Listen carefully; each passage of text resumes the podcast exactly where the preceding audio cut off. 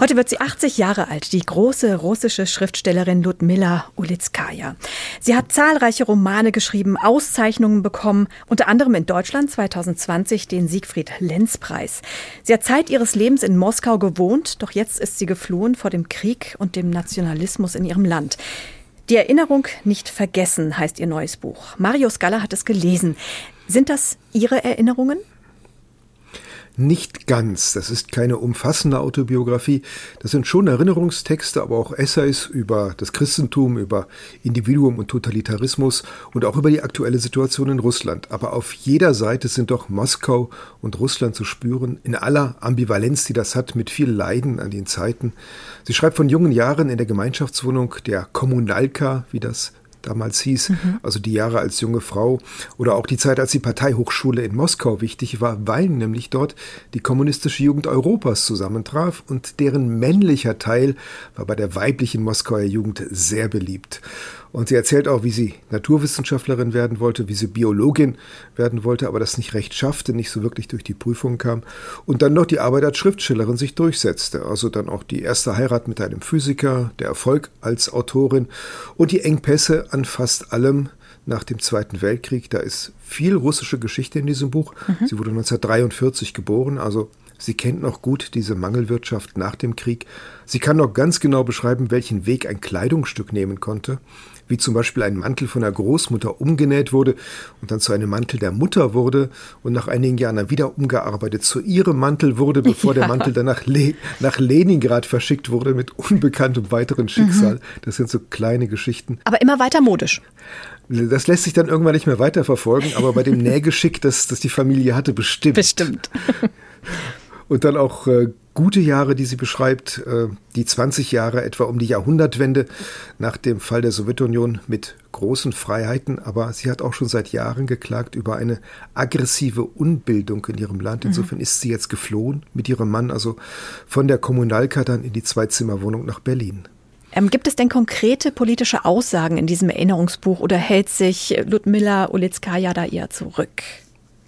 Sie hält sich schon zurück, aber sie äußert sich auch aus einer bestimmten Perspektive.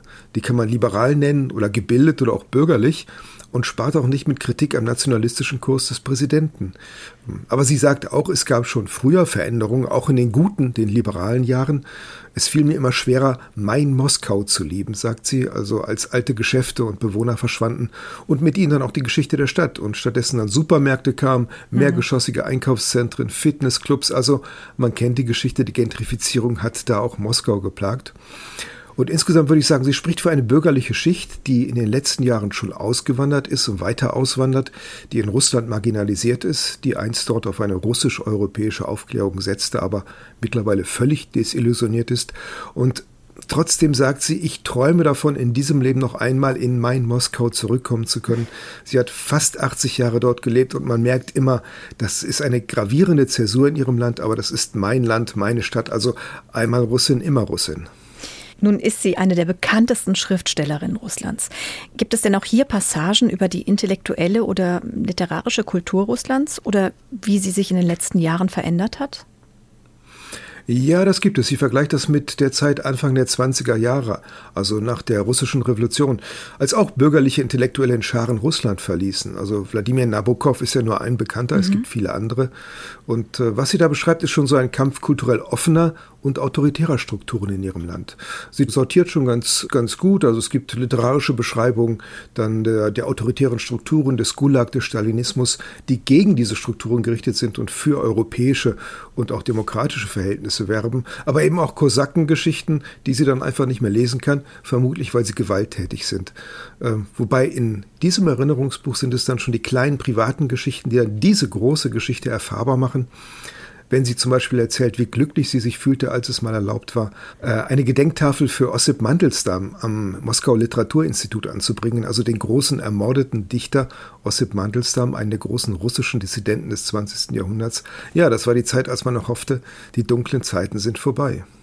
Wie verortet sich denn dieses Buch im aktuellen Kontext? Denn die Debatte um die gegenwärtige russische Kultur, denken wir an die Debatte über den kommenden Auftritt von Anna Netrebko in Wiesbaden, kehren ja alle paar Wochen wieder. Also da kann man sie nicht reklamieren für oder gegen eine bestimmte Position in solch aktuellen Debatten. Am ehesten noch für kulturelle Liberalität und Zivilisiertheit, die über den Lagern steht, aber das ist ja auch eine ehrenwerte Position. Insofern ist das schon ein autobiografischer Rückblick einer 1943 geborenen Russin. Sie schaut mit Wehmut in die Zeit nach dem Zweiten Weltkrieg, als das Tauwetter war und auch die liberalen Jahre der Jahrhundertwende, jetzt die Rückkehr finsterer Zeiten. Insofern sind das dann so große historische Bögen, die sie schlägt, über die Jahrzehnte hinweg. Und das hat dann den Vorteil, man bekommt schon auch ein Gefühl für den historischen Wechsel und weiß, es bleibt nicht, wie es ist. Und über all dem steht dann auch ihr Wunsch, ich möchte es noch ein Leben wieder in Moskau zurückzukehren, also die Zweizimmerwohnung in Berlin wieder gegen ihre Wohnung in Moskau einzutauschen. Die Erinnerung nicht vergessen von Ludmilla Ulitskaya ist bei Hanse erschienen und kostet 23 Euro. Marius Galla, vielen Dank für das Gespräch. Neue Bücher in HR2 Kultur. Weitere Rezensionen auf hr2.de.